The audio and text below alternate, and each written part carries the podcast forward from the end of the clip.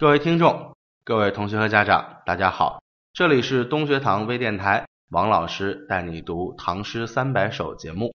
那今天我们仅承着上一节课的内容，来给大家简单的介绍一下骆宾王这首诗歌的正文《再遇咏蝉》。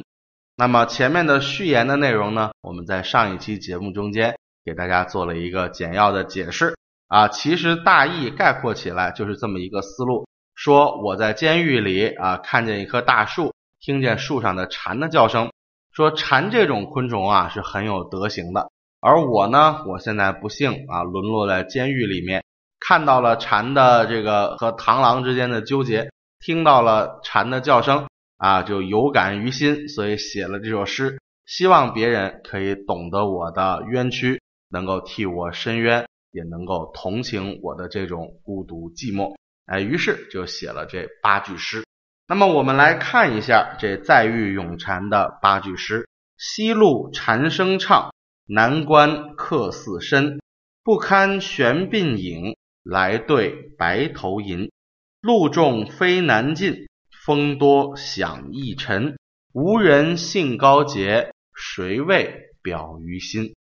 啊，这是骆宾王这首诗的内容，听起来非常的哀怨低回。我们来简单的先解释一下它诗句中间比较难懂的一些字词。西路蝉声唱，西路后面有注解，指的是什么呢？指的是秋天。因为这个古代我们之前讲过哈，它世界观呢是跟天地四方五行相关的。那么四方就是东南西北，古人呢把它和四季配在了一起啊，就是东边象征着春天。南方呢，象征着夏天；西方象征着秋天；北方象征着冬天。所以你看，春天一来，刮什么风？刮东风。夏天的风呢是南风，哎，秋天的风是西风，冬天的风是北风。然后太阳也是东南西北的啊，绕着我们走这么一圈所以古人认为叫日行西路谓之秋，所以西路就作为了秋天的一个代名词。所以西路蝉声唱，意思就是秋天了啊，树上的蝉开始叫了。那么南关客似深，我们在这儿要注意第四个字，这个思想的思，我们今天统一都读平声，但是在古代的时候，这个字是有平仄两种读法的，在做名词的时候，它读四，也就是四声啊，我们可以把它姑且认为是个仄声字。南关客似深。这句就是平平仄仄平，南关啊，同样的，咱们这个下面有注解，指的是古代的一个囚犯啊。说那个带着南关的这个被关起来的人是谁呀？哎，后来南关就成为了囚犯的代名词。正好大家发现这个和上文的西路形成了一个对偶，所以西路蝉声唱，南关客似深这两句。还是一个对偶句，虽然它不要求，但是诗人还是对偶了。南关客似深的南关就指的是作者本人，因为他正好是个囚犯，被关起来了哈，所以指的是我作为一个囚犯啊，我关在这个监狱里，我就特别想回家。这个客似啊，就是在客居他乡的时候那种思乡的感情，哎，所以这个时候客似是个名词啊，要读四声。于是我思乡的感情啊是非常的深，而且后面接着在这种写秋天听见蝉的叫声，我被关在监狱之后，紧承着这个话题啊写了下一句，叫不堪悬鬓影，来对白头云啊哪里经得起这个蝉来对着我嗷嗷的叫呢？那么前面的西路蝉声唱，这是咏蝉啊，听见蝉的叫声。南关客似深，这是在狱啊，在监狱也点到了，所以这叫扣题，对吧？扣题完了展开写啊，这个蝉呢，在古代啊，因为它是黑色的，对吧？古代的这个女子啊，梳的一种发髻，称之为蝉鬓啊，就是指蝉的翅膀一样的这种发髻的形状，所以在这儿悬鬓啊，就倒过来代指这个蝉。啊，因为这个蝉呢，我们知道它是通体漆黑啊，黑色的。这个玄就是深黑色的意思，所以玄鬓啊，就是又是一个指代的手法，指代蝉啊。不堪玄鬓影，来对白头吟。这个白头吟啊，用的很妙，它本身是一个古代乐府诗的名字，是司马相如的妻子卓文君啊，在司马相如变心之后所写的一个乐府诗。然后后来白头吟呢，就成为了一个这个常见的乐府诗的题目。在南北朝时期，包括唐朝，有很多人写过这个题目，其中有几位著名的诗人，像鲍照、像张正健。像虞世南，他们都写过《白头吟》。《白头吟》这首诗在他们的手下表达的是什么样的一种心情呢？恰恰就是啊，自己很清高，却遭到人的诽谤和诬陷，这种难以辩白、被人冤枉的感情。哎，所以这个来对《白头吟》啊，就指的是我也是被人冤枉的，我内心也很清高，也有哀怨，也有冤屈，还诉不出来呢。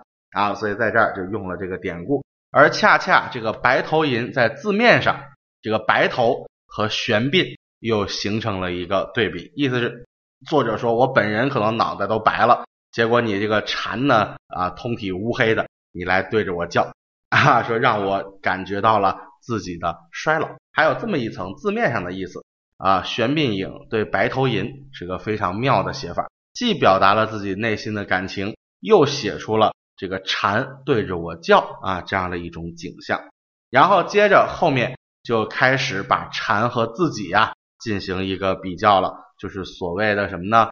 这个既是在写我，又是在写蝉，我和蝉之间就开始有了共鸣，叫露重飞难进，风多响易沉啊，因为露水太多了，这个蝉的翅膀呢就被打湿了，这样子它即使想飞。也没有办法飞进我的牢房，然后风呢越刮越大，这个时候蝉的叫声就容易被风声给掩盖，这就是所谓的露重非难进，风多响易沉。表面上看是在写这个大树上的蝉，实际上也是在表达自己有冤没处伸，有苦没处诉的这种倾向。所以这样的一种手法，在我们心目中啊，给他一个说法叫。物我两极，既是在写外物，又是在写作者本人啊，物我两极的写法。最后，作者在结尾发出感慨，叫“无人信高洁，谁为表于心？”没有人相信我是高洁的，那么谁还能替我来表达我的真心呢？这个“为”在这儿念“为”啊，是替的意思。谁替我来表达一下我的心意呢？啊，是这么个意思。所以大家就发现啊，这首诗从听见蝉的叫声写起，写到自己的冤案，再写到我与蝉这种同病相怜的处境啊，环境太艰难了啊，有冤没处诉，最后表达一个无法伸冤，没有人相信我的这种感慨之情啊，把蝉和我非常巧妙的结合在了一起。那么这种就着一个物。来寄托自己内心感情的写法，我们之前说过的叫托物言志，对吧？那么使用了这种托物言志的手法的诗歌，表面上看我句句都是在写眼前的这个景啊、物啊，是植物啊还是动物啊？实际上句句都在说自己。这种诗歌啊，我们给它一个题材的分类，叫做咏物诗。啊，表面上看是在描绘一个外界的事物，可能是植物、动物，或者是各种小器械，但是实际上作者借着这个外物，要表达自己的内心世界，这叫咏物诗。而他所用的这种手法呢，就是托物言志的这种手法。啊，顺便我们再提一句，蝉这个意象啊，我们也知道，古人的诗歌中间是非常常见的。刚才我们在解读这个诗歌的时候提到了它的一些特点，就是每到秋天开始鸣叫啊，叫声呢也有点凄凉，能够唤起人内心的哀伤。然后与此同时，我们也说过，古人因为生物知识的匮乏，觉得这个蝉住在高处啊，喝的是风啊，渴了呢就饮一些露水，它是非常清洁的一种昆虫，所以称之为叫高洁。所以蝉。在我们的诗歌中间，既可以指这种高洁的这种人格，又可以在秋天的时候来渲染一种凄凉的氛围，这个同样也是我们在古诗中非常常见的一种诗歌意象，可以寄托作者的感情在内。好了，那么这首诗呢，我们就先解读到这个地方。今天呢，这一期的问题，我们给大家问一个小问题。刚才刚刚讲过的，就是《再遇咏蝉》这首诗歌，它是咏物诗，它通篇使用了一种什么样的典型的写作手法呢？哎，这种手法是用这个物来表现诗人的内心世界的。这个手法叫什么？请大家到东学堂的公众号下面。回复唐诗活动以及你的答案，第一位答出正确答案的听众可以得到我们的图书奖励。好了，那么本期节目先到此为止，谢谢大家。